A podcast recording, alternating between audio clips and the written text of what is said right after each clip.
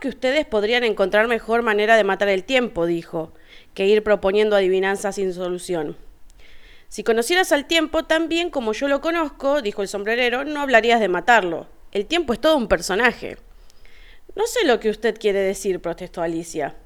Claro que no lo sabes, dijo el sombrerero, arrugando la nariz en un gesto de desprecio. Estoy seguro de que ni siquiera has hablado nunca con el tiempo. Creo que no, respondió Alicia con cautela, pero en la clase de música tengo que marcar el tiempo como en palmadas. Ah, eso lo explica todo, dijo el sombrerero.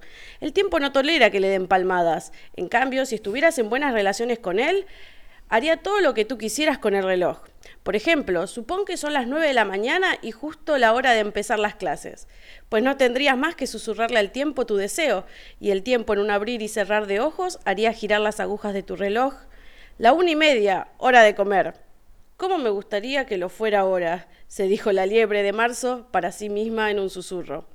Sería estupendo, desde luego, admitió Alicia pensativa, pero entonces todavía no tendría hambre, ¿no le parece?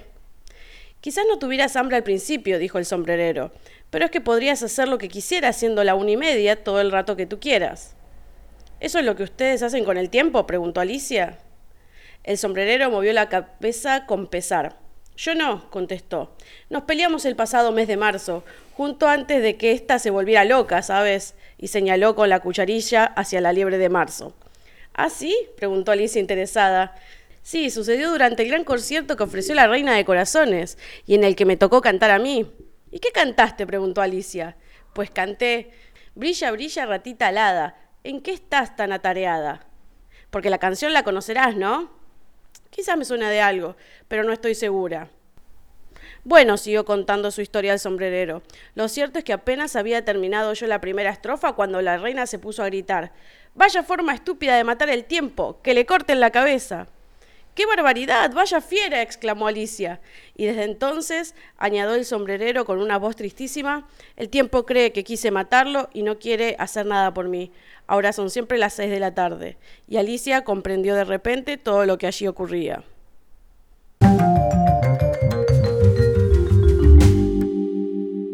Bienvenidos a Hablemos en el Aire. Mi nombre es Auca y junto a Mayra vamos a transformar en esta charla sobre el tiempo en un podcast. Excelente. Eh, lo, leído anteriormente es un fragmento de Alicia en el País de las Maravillas, pero creo que quedó claro, ¿no? sí, yo no leí ese libro, así que no estaría mal aplicarlo también.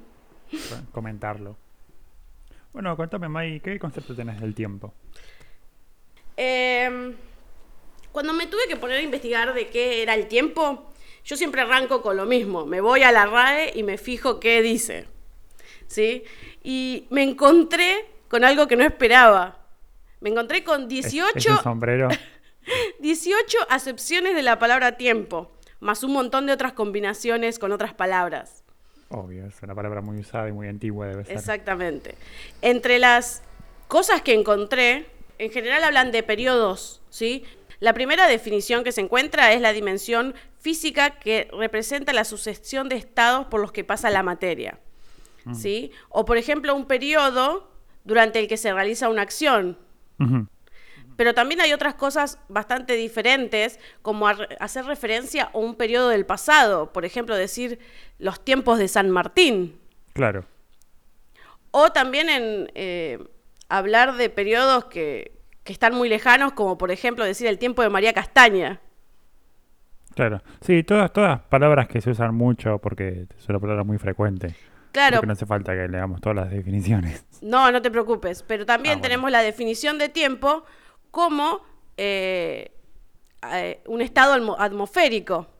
Que eso fue lo primero que pasó cuando puse la palabra tiempo en el, en el Google. Pones tiempo y no te aparece ningún otro tiempo que no sea meteorología. Claro. También hay otros tipos de tiempo, como por ejemplo referirse a la gramática, como los tiempos verbales. Incluso también en la música.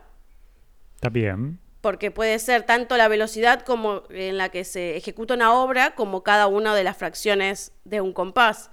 También en el deporte está el tiempo. También, es cierto. Los diferentes fragmentos en los que se divide, ¿no? Un partido de algo. Eh, pero nosotros nos vamos a centrar en un solo tiempo.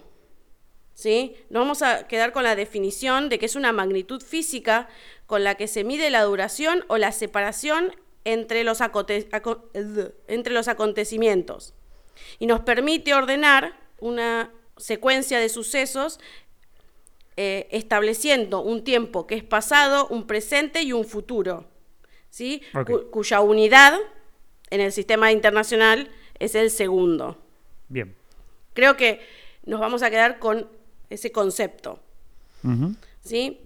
Eh, en general, para los humanos, eh, el tiempo es súper importante a nivel social por el hecho de que en general el tiempo tiene un valor económico, ¿sí? Y también un valor personal, porque nuestro tiempo es limitado, ¿sí? Por eso es, tan valioso. Y ahí uno no se puede meter en cosas muy filosóficas.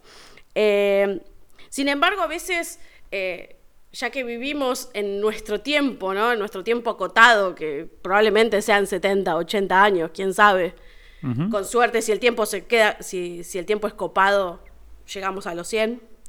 Eh, a veces perdemos la noción de, lo que es el tiempo más allá de nosotros. Porque la historia humana, o sea, nuestra historia es súper cortita. Si nos vamos a la historia humana, es mucho más grande. La historia de la Tierra se va mucho más allá. Y por ahí podemos entender lo que son cientos de años, miles de años, pero tener el, tener claro qué representan millones o miles de millones de años está totalmente fuera de nuestra imaginación. Somos seres muy finitos para esa infinidad de tiempo que nos representa. Ni hablar del universo. Exactamente. Entonces hay una herramienta muy copada que se llama el año cósmico, que lo que hace es comprimir toda la historia del universo en un solo año. ¿Sí? Ok. Cada día básicamente va a representar unos 40 millones de años, que igual eso ya está por fuera de nuestra imaginación. En este año, el primer día va a ser eh, el Big Bang, la creación del universo, y el último instante del año va a ser el presente. ¿Ok? Esto en todo el año transcurren, si no mal recuerdo, unos 14 mil millones de años. Para referencia. Sí, un retiro. Nada. Un parpadeo. Claro. bueno, entonces dijimos que el primero de enero ocurrió el Big Bang, ¿sí? Que fue la creación del universo.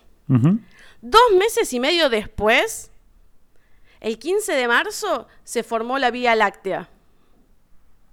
Bien, es, eh, un buen avance. Es un avance muy grande. Y ahora va el salto más grande, que es que el 31 de agosto, nueve meses después, nace el sol. Ok. El 14 de septiembre se forma la Tierra. Ahí cerquita. Unos 15 días después. El 21 de septiembre arranca la vida en la Tierra con los primeros microorganismos. ¿Sí? Y ahora, antes de avanzar, yo sé que vos, Auca, sos una persona muy letrada. Ponele. hace un montón que no leo libros, así que yo no soy tan letrado. Eh, no, no. Pero, ¿cuándo crees que apareció el primer humano? Bueno, no el primer humano, sino vamos a llamarle al Homo sapiens. ¿El primer Homo sapiens? Hace. a ver, fecha si son 40 millones de años. Cada día. Y qué sé yo, el 30 de diciembre, por ahí. 30 de diciembre. Porque, porque serán entre 40 y 80 millones de años. Perfecto. Bueno, eh, estábamos con la vida de, empieza en la Tierra el 21 de septiembre. El 5 de diciembre, un montón de tiempo entre medio, aparece la primera forma de vida multicelular. Ajá. El 20 de diciembre, eh, los seres vivos dejan el mar y llegan a la Tierra, es decir, que aparecen los primeros animales terrestres. Ajá. El 25 de diciembre, ahí en Navidad, aparecen los primeros vertebrados que pueden volar. No, de Navidad ahora. el 28 de diciembre emergen las primeras flores. Loquísimo. ¿Flores? ¿Tan tarde? Sí, o sea, a mí me pareció. antes? O sea, ¿Cómo se reproducían? Rarísimo. Y con esporas. Es tremendo. Y acá vamos al 30 de diciembre. Se extinguen los últimos dinosaurios. Mira. Y acá entramos al 31 de diciembre, el último día del año. A las 10 de la noche y 24 minutos aparecen los primeros humanos primitivos. Ok, ¿qué, qué sería primitivo? Eh, imagino que irá como el Australopithecus, eh, por ahí debe andar. cosa así, claro. ok, bien. Exactamente. Y ahora, entrando en la última hora del año, a las 23 horas y 44 minutos, los humanos aprenden a dominar el fuego. Wow. Yo me imaginaba, no sé, haciendo las pirámides o algo así, no, no. Seguimos en el último día del año, la última hora, 23 horas 52 minutos, la evolución continúa hasta el Homo sapiens. En los ocho últimos 8 minutos recién apareció algo muy parecido a nosotros. Qué locura. Y ahora vamos al último minuto. El último minuto de, de este año.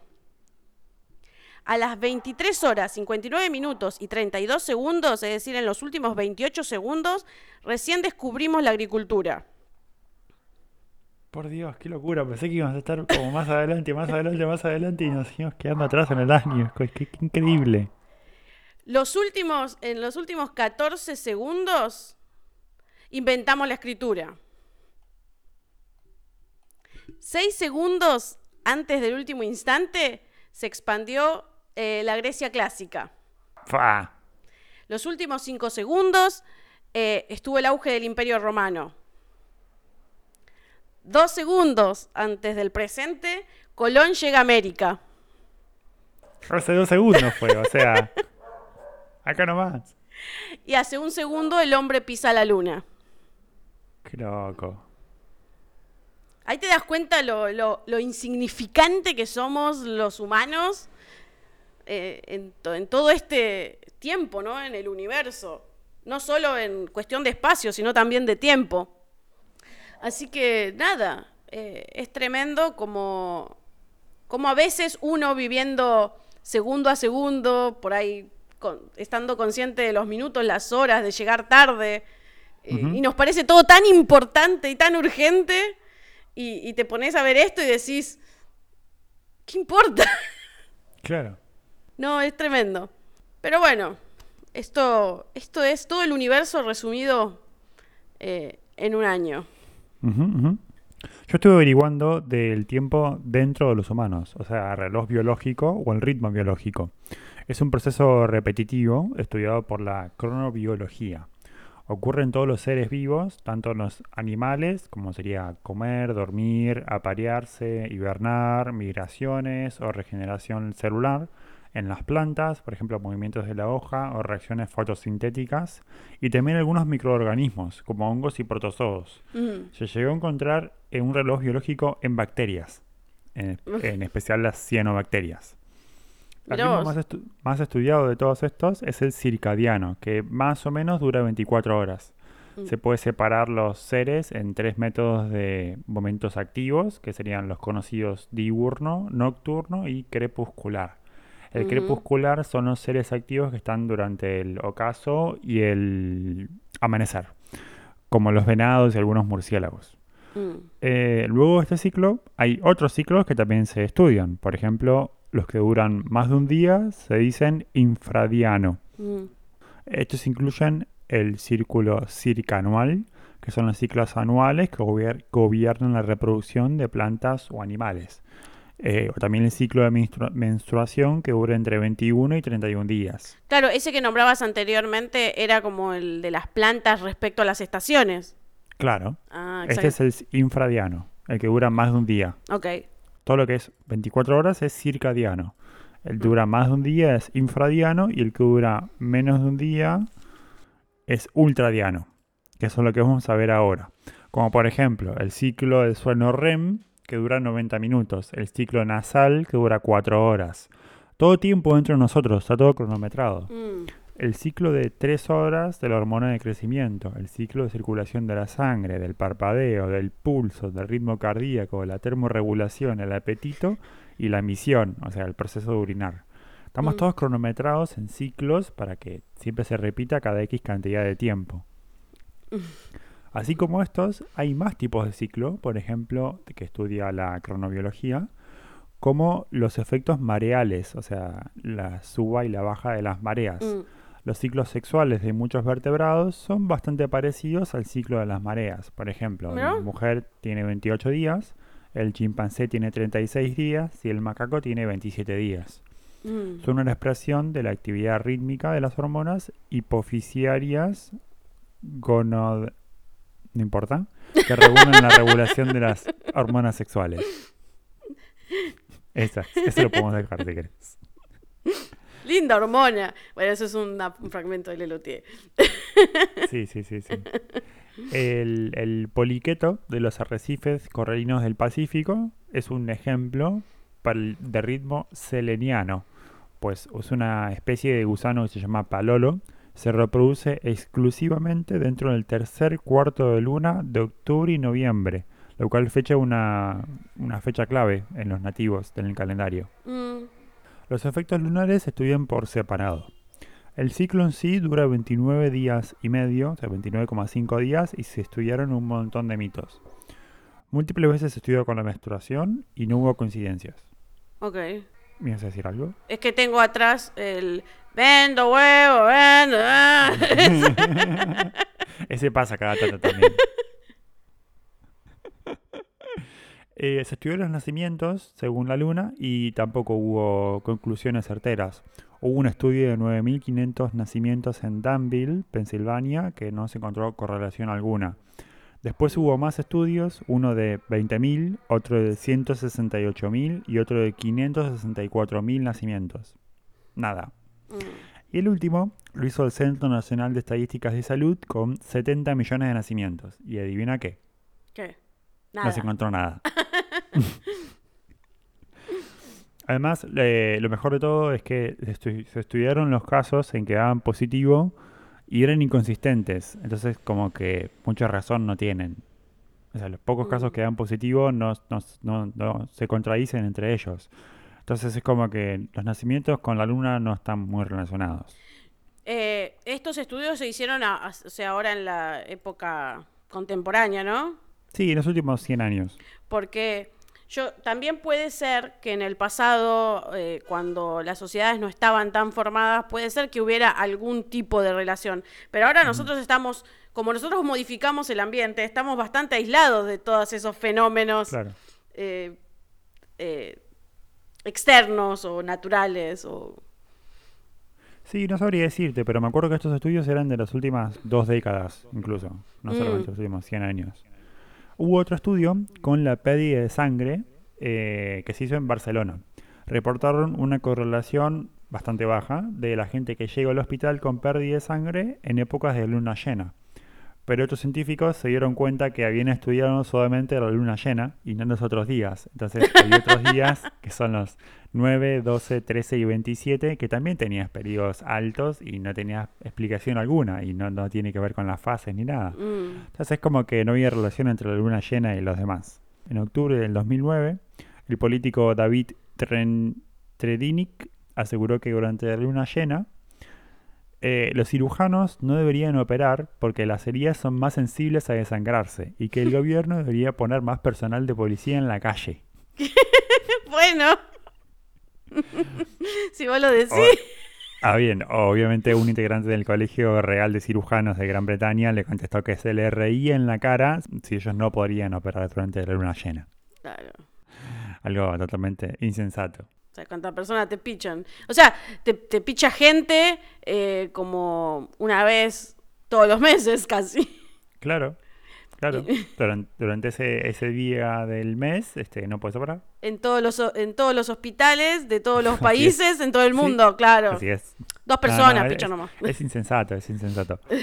Sobre el comportamiento humano también hubo varios descubrimientos. Un estudio de epilepsia se encontró que mientras la luna más estaba iluminada, menos ataques epilépticos había. pero luego se dieron cuenta que en realidad no era con la luna, sino con la iluminación de la noche, no de la fase de la luna en sí. Mm. Este, que cuando la luna está llena, realmente la noche se ve bastante más clara. En Brighton, en Gran Bretaña, se estudió el cri- crimen y se dieron cuenta que había una subida de niveles de crímenes violentos cuando la luna estaba llena. Eso es cierto. Mm. Ese es un- el, el primer caso positivo que venimos dando hasta ahora de todo lo que vimos. Todo negativo, menos este que realmente cuando hay luna llena hay más crímenes violentos. Ok, no salgas muy tarde ese Exacto, día. sí, cuida, cuida los días que tengas luna llena porque hay más asesinos sueltos. Este, hay más accidentes fatales en moto, aumentaron un 5,3% y los autores del estudio dicen que especulan porque las distracciones creadas por la luna llena, por ejemplo, cuando está en el horizonte y estás en- viajando y de repente aparece dentro de un grupo de árboles o luego una curva aparece la luna y bueno, eso condice más accidentes. Claro, por ahí te quedás como pelotudo contemplándola mientras Claro. manejás y ya está, es. te estrolaste contra algo. Eso también es un dato, un- un dato afirmativo. Mm. Eh, hay otros estudios que dicen, cuentan las malas lenguas, que el mercado de valores la toma de ganancias es mayor cuando es luna nueva que en luna llena. Pero hay otro dice que dice que es lo contrario, así que me. No es muy cierto. No que dicen digamos. nada entonces. Claro. Y después hay otro que dice con los estudios de calidad de sueño. Mm. Eh, el primero estudiar la mel- melatonina y el cortisol y eran pruebas bastante científicas de la calidad de sueño de cada, de cada uno de las fases de la luna sobre los, sobre los humanos. El problema es que luego le criticaron, a todos les critican, que la muestra era de 33 unidades, Claro, 73 nada. personas, nadie. Nadie. Se hizo un estudio con grupos más grandes y tenía, decía que no tenía variaciones. Hubo otro estudio con 800 niños que decía que incrementaba en 3 minutos cerca de la fase de luna llena.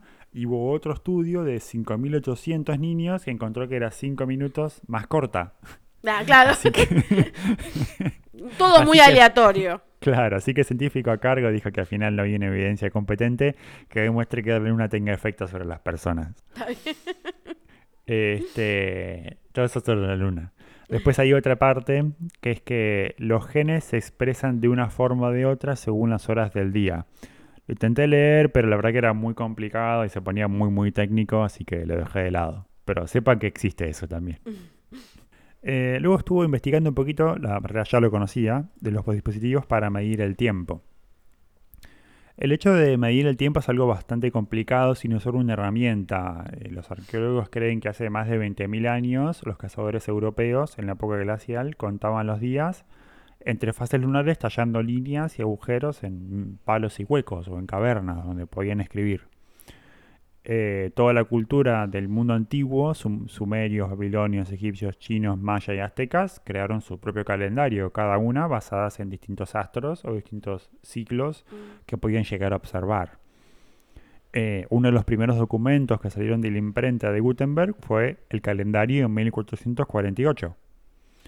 Un reloj egipcio que data de 1000 antes de antes de Cristo es uno de los instrumentos más antiguos que se usaban para dividir el día en partes iguales. Lo que tiene es que era eh, no medía el, la- el momento del día, sino que medía una duración de tiempo. Por ejemplo, un, arro- un reloj de arena o un reloj de agua o, por ejemplo, una lámpara de aceite. También hubo esos casos. Claro, no, no tenía un sistema de referencia. Era simplemente Claro. un periodo. Claro. Mm. Pero la medida de tiempo dio un gran salto a partir del siglo XIII, más o menos, con la invención del reloj mecánico. Y a partir del siglo XVII la gente podía medir con precisión ya las horas. Esto lo vamos a ver más adelante. Mm. Los relojes primitivos eran algo inseguros para medir porque en realidad eh, los relojes de sol no funcionaban cuando era de noche. Ni cuando, estaba nublado. La hora del reloj también variaba según de un día al otro debido a la inclinación de la Tierra. Los relojes de agua y de arena, ideales para modificar una tarea, para medir una tarea concreta, no servían para indicar la hora del día. Entonces, bueno, muchas veces en los libros y nos han contado que las batallas u otros eventos históricos tenían lugar al amanecer o el atardecer. No era porque le gustaba levantarse temprano, sino porque era el único momento del día donde podían todos identificar con precisión. Claro, era la señal, la señal. Claro, era parte del día y te encontrabas al amanecer, ¿viste? Sabías que cuando te levantabas, cuando empezaba a aclarar, se estaba acercando la hora. Claro, yo siempre me pregunté cómo miércoles se levantaban. Claro. Cuando iban a trabajar, tenían. e- no, no lo investigué, pero tenían horarios, tipo, bueno, todos los esclavos Claro. vengan acá a las 8. No, No, no, no, te voy a empezar a contar más de eso. Ah, ok, ok, ok. Eh, Está muy bueno. Eh, no, no el pasado, sino cómo se transformó en el presente. Mm. Ya en el siglo VI, los monjes benedictinos se regían por un horario que la verdad enorgu- enorgullecería a un administrador del tiempo de, de hoy.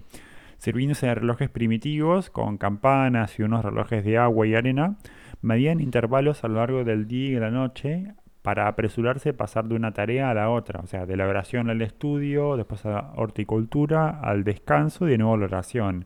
Básicamente tenía un calendario de Google Calendar armado. Claro. Una agenda, Bien, bien, una buena agenda. Exacto. Un caso revelador lo ofrece la ciudad de Colonia, Köln, eh, que en los archivos históricos hay una constancia que alrededor de 1370 se instaló un reloj público en la ciudad alemana. Cuatro años después, la municipalidad aprobó una ley que fijaba el comienzo y el final de horario laboral de sus trabajadores y se limitaba la pausa del almuerzo a una hora y no más. Mm, O sea, podían medir hasta el trámite de una hora en el siglo eh, XIV, creo que es. mm. Este, eh, un par de años más, en 1931, la ciudad impuso un toque de queda a partir de las 9 de la noche, a las 8 en invierno, o sea que ya tenían eh, dos daylight, daylight saving time a los visitantes forasteros. Durante la revolución industrial, cuando el mundo se lanzaba adelante como un vehículo en marcha súper directa, la programación del tiempo se convirtió un poco en un modo de vida. Eh, antes de la era del maquinismo, nadie podía moverse más rápido que un caballo o un barco a vela. Pero la máquina a vapor empezó a cambiar un montón de cosas. De repente podían llegar materiales más rápido, podían salir materiales más rápido, y todo eso cambiaba el- modo de vida. Tal cual. En 1748, antes de la era industrial, Benjamin Franklin dijo que un aforismo que se usa hoy en día, que es el tiempo es oro, y todavía sigue siendo válido. Sí. A medida que crecía la industrialización y urbanización, el siglo XIX presentaba un desfile de inventos que contribuían a que la gente viajara, trabajase y se comunicara con mayor rapidez. En 1850 se registraron más de 1.500 máquinas en la Oficina de Patentes de Estados Unidos con la intención de para la aceleración de la velocidad y el ahorro de tiempo y trabajo. O sea, era un nivel obsesivo de este, qué, qué- qué tan, qué tan eficiente podemos ser con respecto al tiempo. Mm. Y empezaron a seguir así, porque en 1863 Londres inauguró la primera línea de metro. En el 76 se, se inventó el primer despertador a cuerda. Entonces, para la gente que se pueda despertar, porque la gente no llegaba a cualquier horario en esa época. Y sí. No tenía horario, se despertaba cuando se despertaba cuando le pintaba, cuando salía el sol y era la hora de levantarse, o cuando cantaba el gallo, y se acostaba cuando tenía sueño, ni siquiera después de comer o lo que sea. Uy, si en te fallaba el gallo estabas en el horno. Claro, porque no había horario para comer, si total, ¿qué iba a hacer por una hora más o una hora menos? No se trabajaba tanto. No, no, no había, no había una hora para perder o no había un horario para ver Netflix. Este, en Berlín, el primer tranvía eléctrico empezó a funcionar en 1879. Eh, Otis produjo la primera escalera mecánica en 1900. En 1913, los Ford T salían de la cadena de montaje, eh, la primera cadena de montaje del mundo. Y las comunicaciones también se aceleraron. El telégrafo apareció en el tren- 1837. El cable transatlántico en 1866. Y una década después, el teléfono y la radio inalámbrica. Era cada vez iban pasos agigantados a la modernidad. Mm. Pero toda esta precisión de tecnología no podría ser eh, sido efectuada sin un instrumento de medición más acertado, ma- más, exacto. Entonces todas las reuniones, las fechas límites, contratos, procesos de fabricación, horarios, transporte y turnos del trabajo se convirtieron un esclavos de la máquina esencial del reloj, que es el instrumento del tiempo. Este, pero no fue hasta finales del siglo XIX cuando la hora oficial hizo que el reloj se fomentara al máximo. Hasta entonces cada ciudad medía el tiempo basada en la mediodía solar, o sea, Todos tenían una hora local en el cual el sol estaba lo más alto posible sobre nuestras cabezas y bueno, cada día medía su horario aparte. Claro. Entonces, entre una ciudad y otra, entre Nueva Orleans con Baton Rouge, había 100 kilómetros al oeste. Como nadie podía desplazarse más de rápido que un caballo, como que no importaba si estaba 20 minutos atrasada. Claro. Pero a partir de que aparecieron los ferrocarriles, Necesitaban más timing. claro, empezaron a recorrerse eh, tiempos mucho más este, exigentes para ellos porque realmente importaba que llegara 20 minutos tarde un, Mm. un tren. eh, por todo un tema de fabricación que tiene que ser este, exigido. Este, entonces las naciones empezaron a armonizar los relojes. Y en 1855 la mayor parte de Gran Bretaña había aceptado eh, el tiempo transmitido por un telégrafo desde el Observatorio Real de Greenwich. Hmm. Todo esto nos lleva al uso horario. Lo introdujo en italiano como idea, se llama Chirico Filopanti en 1858. ¡Qué nombre! Pro- Sí, sí, sí, sí. Propuso dividirlo en 24 franjas iguales y luego un canadiense llamado Sanford Fleming puso un sistema similar en 1879, un casi 20 años después. Hmm. Por una conferencia internacional en 1884, ya 27 naciones con- convinieron en reconocer a Greenwich como el primer meridiano y lo que fijó es la hora oficial global. En 1911 ya el mundo se regía por la misma hora y el último país en adoptar el Universal Time, no sé cuánto, el- en adoptar el UTC fue Nepal con una diferencia de más 5 horas con 45 en el año 1986, o sea, ayer más o menos para estas medidas. sí. Ya todo parece tan cercano. Así es, así es.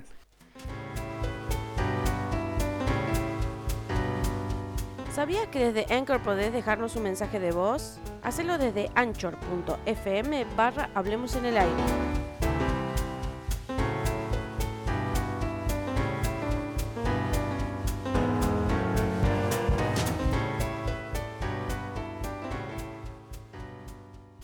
Viste que los países tienen varios usos hor- horarios, algunos, sobre todo los que Algunos. son largos Grandes. en horizontal. Ujú.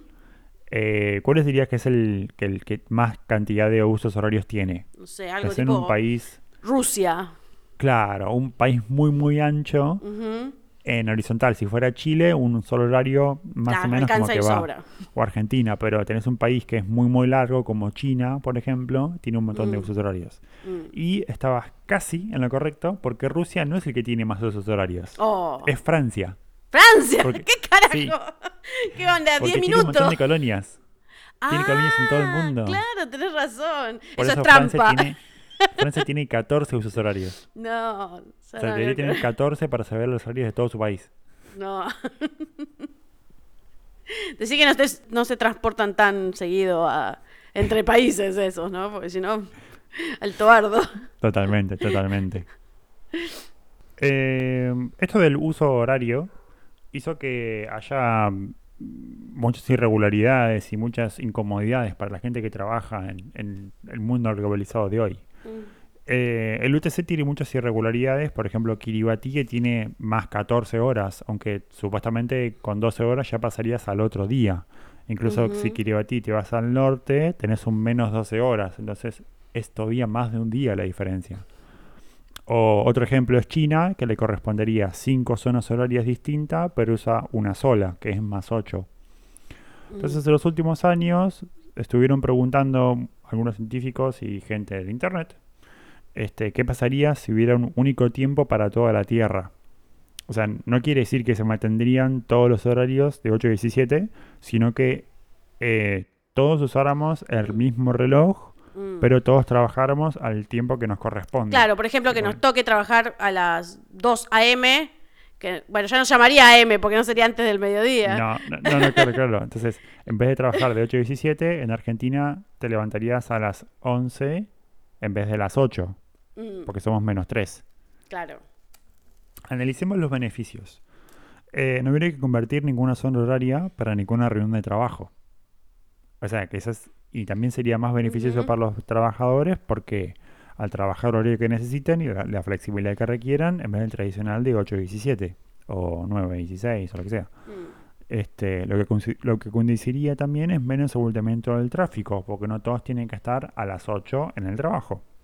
Y si están, están todos a la vez, está- las calles no varían al abasto. Por otro lado, no había Daily Saving Time, que es cuando corren la hora una hora en otoño y en primavera, una hacia atrás y una hacia adelante. Porque no habría que correr el horario para levantarse si los horarios son más ajustados al lugar de la zona. Eh, lo que sí podría hacer es que se podría hacer cambios en algunos lugares para no trabajar de noche, en lugares que están muy en el, cerca del hemisferio norte o muy cerca del hemisferio sur, para, no tener, para aprovechar las horas del sol. Pero bueno, no De sería última cambias el horario, de última cambias el horario laboral, más que el horario general. Exacto, pero ca- cambiaría solamente de una empresa, no del Estado en sí, y que Mm. tiene que cambiar todo el país por ese lugar que Claro. está en el país. Este, o incluso si una empresa que trabaje con tres horarios distintas, si mantiene un horario de 9 a 17 con cada hora local, igual tiene que hacer la transición durante cada una de las sedes. Entonces, en realidad lo que convendría a la empresa que sea todo en el mismo horario global y que cada empresa empiece en un horario global que le corresponda. Una empieza a las 9, otra Mm. empieza a las 10 y otra empieza a las 11. Y ya saben cómo trabajan todos. Pero bueno, estos son los beneficios que nos trae. Analicemos ahora los problemas. Por ejemplo, vos haces una llamada internacional. ¿A qué hora estaría bien llamar? Porque llamas Claro. a alguien en Australia. ¿Qué onda? ¿Lo llamás a las 2 de la tarde? Claro, ¿Cuándo es un buen horario? Claro, tendrías que saber qué, qué momento del día es. Por lo tanto, necesitas una diferencia horaria. Claro, claro. Porque Vale. a pesar de que se- sepas a qué horas puedes trabajar, no, no sabes bien a qué horas están comiendo, cuál no. Más o menos a las 12 del mediodía se sabe que el sol está en su punto más alto. Varía de cada región, hay bastantes cosas raras, pero se puede seguir bastante bien. O sea, ya sabes que si llamas a las 2 a.m. van a estar durmiendo. Si las llamas a las 13 horas van a estar comiendo. Si lo llamas a las 8 de la mañana es porque están todos corriendo. Si lo llamas a las 5 de la tarde es porque no va a querer laburar nadie. Este, ahora, imagínate que tomas un avión, te vas a otra parte del mundo, te bajás y es de noche. Ves Sí. el reloj. ¿Qué hora es? Son las 16. Bueno, no te dice nada eso. Claro, se te chingue el- todo tu, tu orden Claro, mental. El, el- el sol está por salir o recién se puso. ¿Es el medio de la noche? En cambio, si bien es cierto que de 9 a 5 se está volviendo un esquema cada vez menos importante, sería muy tonto no considerar que todavía es importante. Porque Mm. es la hora que los padres dejan a los chicos. Este, si las zonas horarias vamos a cambiar por un nuevo 9 a 5 de cada país, ahora tenés que recordar este, un 9 a 5 para cada país. No es Claro. solamente un GMT menos 3 Uno- para un país y ya. Claro, uno es uno 9 se a la 5, cuenta. otro será 10 a 6, otro será 11 a 7. Tenés que googlear Claro. cuál es. Claro, exacto. Entonces es, es re difícil. sí. Este, además, para, para la gente que no es local, no es local, el trabajo sería súper raro, porque estaría acostumbrado a trabajar de 1 a 9 y le toca trabajar de 4 a 12. Sí, no, no. Como, ¿Dónde están tus alarmas y todo eso? ¿Cuándo comes? Te- se te transforma todo. Y el sol no Sí. te ayuda porque son 10 horarios distintos. Incluso lo que hacen en China, esto es real, este, que hay muchas zonas horarias que hicieron tiempos extraoficiales, porque les es muy raro trabajar cuando el sol no está tan desplazado del, de las 12 del mediodía. Tipo, tienen Mm. horario oficial y horario de la provincia que corresponda, o, o la región que corresponda. Hay otro asunto aún más grave, que es qué significaría la palabra como hoy o mañana. Porque si estás trabajando en Nueva Zelanda, en donde el día pasa de ser de lunes a martes a las 12 del mediodía, No, no, no. Eh, eh, no, esto es muy. no, claro, te vas a comprar pan y volvés un día, volvés- pasa un día y volvés el otro. Claro, es, O sea, es quilombo. Si llegas, Claro, incluso las Si fechas, las fechas, ¿cómo haces con las fechas? O sea, hay una sola fecha en un Para, para, para. Estoy, eh, se nota que estoy explotando, ¿no? Si, si llegas un poco tarde, ¿qué decís? Buena madrugada. Claro, claro, ¿cómo determinás qué es? Ok. Claro. Y ponele si trabajas a las 21 horas, entras a las 21, a las 21 horas a trabajar y tu jefe te dice, lo quiero para mañana. Claro. ¿Qué quiere decir en eso? tres horas ¿Dentro de o cuatro cuando se horas? haga de noche y se haga de día de nuevo. O, o cuando te levantes mañana de la cama. Al- Lo mismo, los días laborales, ¿qué serían? ¿De lunes a viernes o puede ser de viernes a martes? No, y además podés, claro, podés trabajar un martes, miércoles. O sea, tus días de trabajo podrían ser dos días diferentes. Claro. Claro. No, no, muy complicado. Dejémoslo así. Y los, y los fines de semana serían domingo-lunes para algunos países. Sí, bueno, es lo de menos, pero bueno. Y, y- y no solo eso, porque también imagínate las vacaciones, o sea, los días religiosos. Papá Noel llega a las 15 horas, o a las 5 de la mañana. Tipo, vamos a la cena de Navidad, va a ser a las, no sé, 11 de la mañana. Claro. No, no tiene sentido el quitarlo. Entonces nos damos No. cuenta de lo importante que es. Está bien.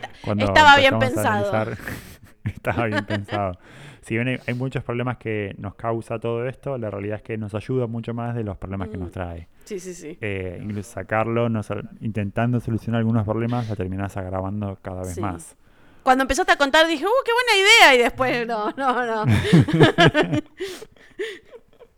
Está muy bueno, está muy bueno. Pausa. Yo estaba pensando que, ¿qué excusa ponían antes cuando llegaban tarde? En lugar de decir, me quedé dormida, podés decir, se me quedó dormido el gallo o algo por el estilo, imagino, ¿no? Claro, claro. No, no vi, no vi horarios, no vi horarios. Bueno, vamos a pasar al tema del calendarios. Bueno, los calendarios básicamente eh, son cuentas sistematizadas del tiempo usadas para organizar cronológicamente todas las actividades. ¿Sí? La mayoría de, las, de los calendarios se, eh, se basaban en los ciclos lunares. Como vos hablabas antes, por algo le querían buscar ahí la Sí, sí, sí. relación. El, el- el perro quería meter. Sí, es más, en, en los actuales calendarios en realidad se sigue manteniendo este concepto de los ciclos lunares. Por ejemplo, en el nuestro, que es el calendario rego- gregoriano, tenemos la semana, que la semana no es nada más que una fase eh, de la luna, ¿no? Eh, el calendario más, eh, más antiguo fue encontrado en el Mesolítico, para tener referencia, porque Mesolítico no nos dice nada. Es, Ah, ¿Hace cuántos segundos fue eso? ¿Hace dos segundos o hace tres segundos? y, a ver, no, de- no, no, no me voy a fijar, pero habrán sido 3, 4 segundos. Eh, lo- la- el tiempo mesolítico es más o menos para tener referencia a las últimas sociedades que fueron cazadoras y recolectoras. ¿sí? Eh, el calendario se encontró en Aberdeenshire. Espero haber pronunciado bien o más o menos parecido. Un lugar Escocia. en Gran Bretaña. Ah, Sí. Escocia. En el 8000 antes de Cristo. Así que hace zarpado. Y estaba básicamente regido por las fases del Sol y de la Luna. El calendario egipcio, que fue más o menos hace 3000 antes de Cristo, fue el primer calendario solar conocido de la historia. Es decir, que se basaba básicamente en la posición de la Tierra respecto al Sol. Ok. O sea, ya, ya es loquísimo eso, no, no sé. En la era romana, eh, el primer año se llamó Rómulo y tenía 10 meses. Que cada mes tenía aproximadamente entre 30 y 31 días. Así que el año terminaba sí, sí. siendo más o menos de 304 días. Eh, un tiempo más tarde eh, se hizo el año Numa, que tenía 12 meses, ¿sí? Y que llegó a tener 355 días. Esto fue aproximadamente en el 700 antes de Cristo. ¿Sí? El calendario eh, lo hizo el segundo rey de Roma. Bueno, no lo hizo el segundo, un astrónomo seguro lo hizo. Sí, sí, pero se le acreditó a él, obviamente. Claro, los meses antes de... En el primer año de Rómulo, esto no lo dije, se llamaban Martilus, Aprilis, Maius, Junius, Quintilis, Sextilis, Septembris, Octobris, Novembris y Decembris. Sí. Algunos son muy parecidos y obviamente no tenemos ni enero ni febrero porque dijimos que eran 10 meses. Claro. Claro, No, yo pensaba que esos, esos eran nombres que había puesto César. Bueno, ahora después voy a hacer una aclaración. Ok, bien. Pero en este año Numa, por el segundo rey de Roma, se agregaron dos meses más, que fueron Janarius, con 29 días, y Fa- Februarus, con 28 días. Eh, todos los meses tenían eh, días impares. Y se creía que tener días impares en el mes era copado. Y el único que tenía meses, eh, días impares era febrero. Por eso decía que era el mes más desafortunado de todos. Pobre febrero. Pero obviamente ahí teníamos un calendario de 355 días y nos faltaban 11. Entonces lo que quisieron hacer fue meter cada dos años un mes de 22 días. Qué quilombo. Bueno, un bisiesto. No, no es tan loco. raro. Después, después vamos a ver sobre esto. Entonces agregaban, ponele, pasaban dos años y ponían un mes de 22 días. Que el Pasaba- año tuviera 13 meses. Exactamente. Después pasaban dos años y agregaban un mes de 23 días. Ah, Después pasaban otros dos años, un mes de 22 días. Dos años, un mes sí, de sí, 23. sí. Intercalaban. ¿Sí? Eh, luego, en el año 45 a.C., había un astrónomo que se llamó Sosígenes, que creo que Julio César lo mandó a, hacer un nuevo calendario. Y este tipo tuvo la capacidad de fijar de que había 365 días y 6 horas en lo que tardaba la Tierra en girar al Sol. O sea, el tipo en, en el año 45 antes de Cristo tuvo, tuvo la capacidad para solo pifiarle por 11 minutos y 9 segundos. Qué campeón. Era un puto amo. Y entonces para simplificar lo que hizo es agregar a los 355 días que había, agregarle 10 días, ¿no? Pero después vino un tipo eh, que se llamó, ahora no me acuerdo, un pontífice, olvidémonos de quién es, y el boludo hizo un quilombo, agarró y hizo una mezcla de todo y agregó los meses adicionales, le metió un mes entre diciembre y enero y además le agregó 10 días a- eh, eh, distribuidos en todos los meses. Y terminó el año teniendo 455 días. ¿Y por qué sí? Hecho es así, eso tiene que ser fácil. Agreguemos todos los días para todos. Cuando no la iglesia haciendo quilombo, ¿no? Así es. Eh, entonces, más adelante dijeron, bueno, vamos a or- organizar un poco esto. Y eliminaron todos los meses adicionales. Distribuyeron los 10 días eh, que había calculado, los 10 días que faltaban que había calculado Sosígenes. Y los distribuyeron entre todos los meses. Bueno, con el tiempo Julio César le agregó un día, porque todos ahí se la recreían, le agregó un día a su mes de nacimiento y obviamente pasó de llamarse Sextilis a llamarse Julio. Y después Augusto hizo lo mismo. Dijo, Por supuesto. "A- al mes, eh, ¿cuál era el de mes? No, per- perdón. Julio César le agregó un día al mes Quintilis y lo pasó a llamar Julio. Y Augusto le, cambió, le agregó un día al mes Sextilis y lo llamó Agosto. Muy bien. Porque ego nunca inego. Claro, no. Que sos, sos emperador romano, no puedes hacer nada menos. Tal cual. Y esto siguió así por muchísimos años, pero muchísimos. Recién se hizo una reforma en el año, en el año 1582 por Gregorio VIII, que se dio cuenta de que el equinoccio se había movido. Porque recordemos que había calculado ese Sosígenes, que eran 365 días y 6 horas. El problema fueron los 11 minutos que le había pifiado Sosígenes. Ah, sí, sí, sí, sí. Y claro, pasaron como 1500, 1600 años. Entonces se acumularon y se movieron 10 días el equinoccio. Entonces lo que hizo fue que de un día para el otro pasó de ser jueves 4 de octubre a ser viernes 15 de octubre. Bueno. Listo. Solucionado. días de la historia. Exactamente. Eso es loquísimo. Y, y obviamente esta acumulación de minutos iba a volver a pasar y ahí es cuando se definió que todos los años que terminen en doble cero no son bisiestos, por más que sea múltiplo de cuatro. Ah, no sabía eso. Y excepto que las dos primeras cifras del año sean múltiplo de 4. Es decir, que en el año 1600 sí fue bisiestos y en el año 2000 sí fue bisiesto. Claro. Qué quilombo. Sí. Y ese es el calendario que tenemos nosotros ahora, básicamente. Así funciona. Tan Eh, viejo. Después hay otros calendarios como el calendario chino, que ya va por el año 4724, creo.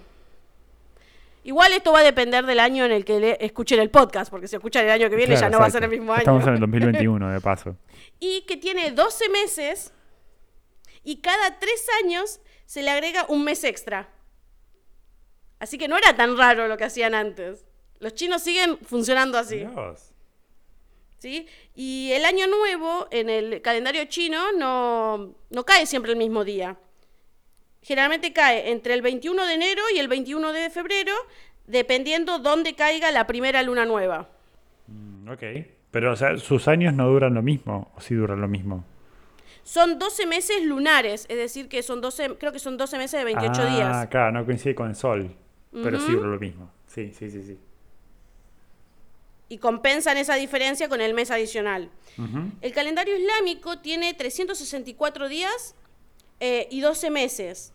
También cas- can- eh, basado en el movimiento lunar.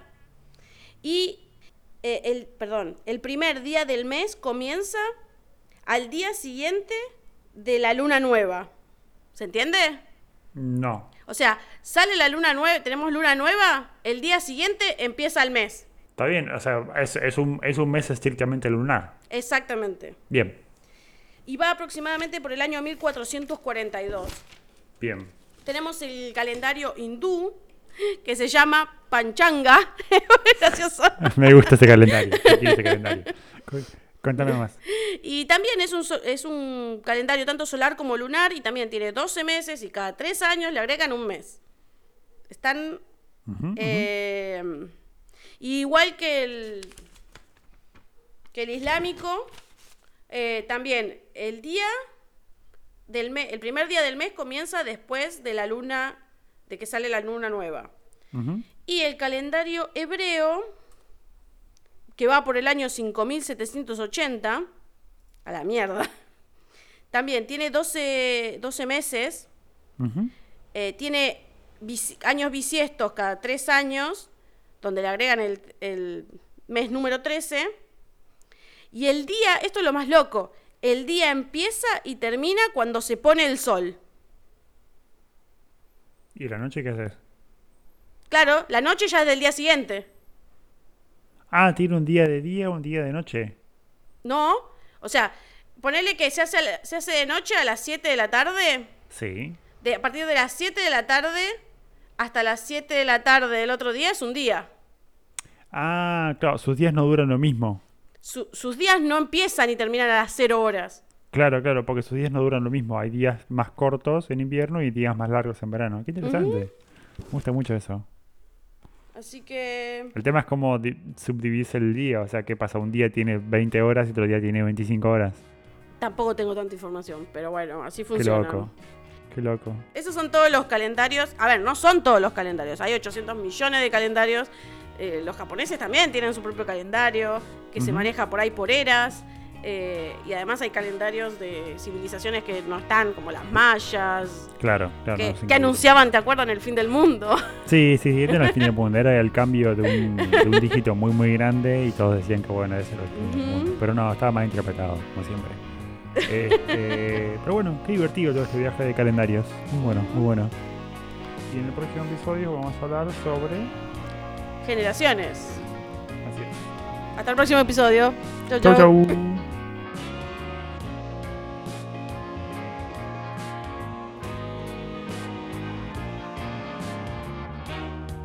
Escuchar nuestros episodios desde Apple Podcast, Spotify, Google Podcast, entre otras plataformas. Si querés estar al tanto del lanzamiento de los nuevos episodios, podés encontrarnos en Twitter como arroba hablemosaire o envíanos un mail a hablemosenelaire arroba gmail.com. Si querés ayudarnos, deja una reseña y calificarnos en iTunes. También desde Anchor podés dejarnos un mensaje de voz ingresando en anchor.fm barra Hablemos en el Aire.